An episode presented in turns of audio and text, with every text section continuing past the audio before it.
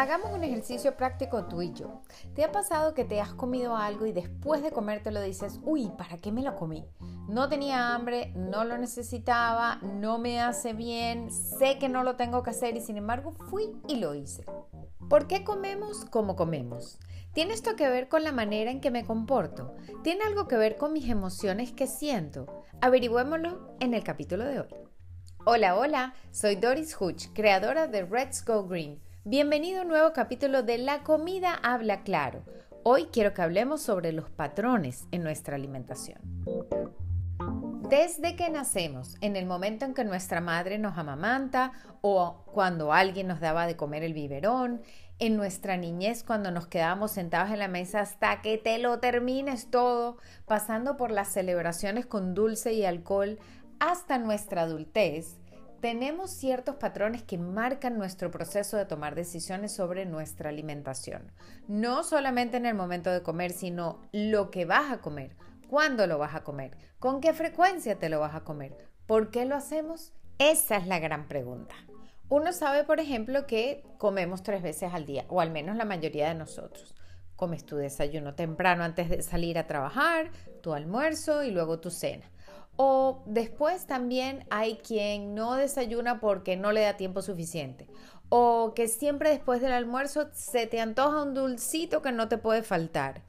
Todos estos patrones son esos patrones que venimos desarrollando desde que éramos niños y que además mantenemos durante la adultez.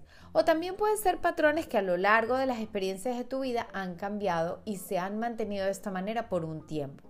Eso es lo que son, patrones, ¿cierto?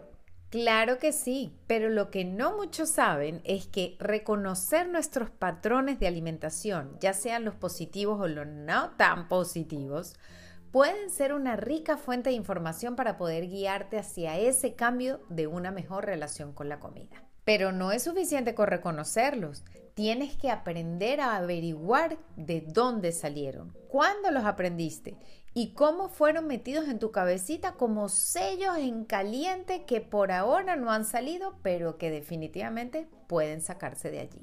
Muchas cosas se pueden extraer de allí. De hecho, si nos tomamos la molestia por un tiempo de anotar lo que comemos cada día, podemos descubrir esos patrones de nuestra alimentación.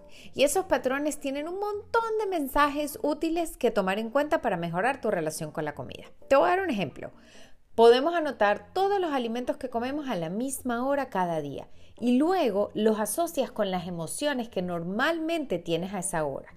De esa forma vas a empezar a averiguar qué alimentos rojos o verdes asocias con la emoción y con la hora en que te lo comes. Hacer esto te va a permitir clasificar esas emociones y esos alimentos por color, rojo, amarillos o verdes. Red Go Green, ¿te acuerdas?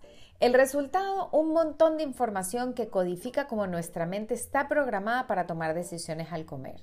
Y lo mejor, nos permite hacer cambios proactivos y positivos. Incluso puedes intentar iniciar con una sola semana o en un momento del día nada más primero. Tómalo en cuenta y coméntame qué tal te va.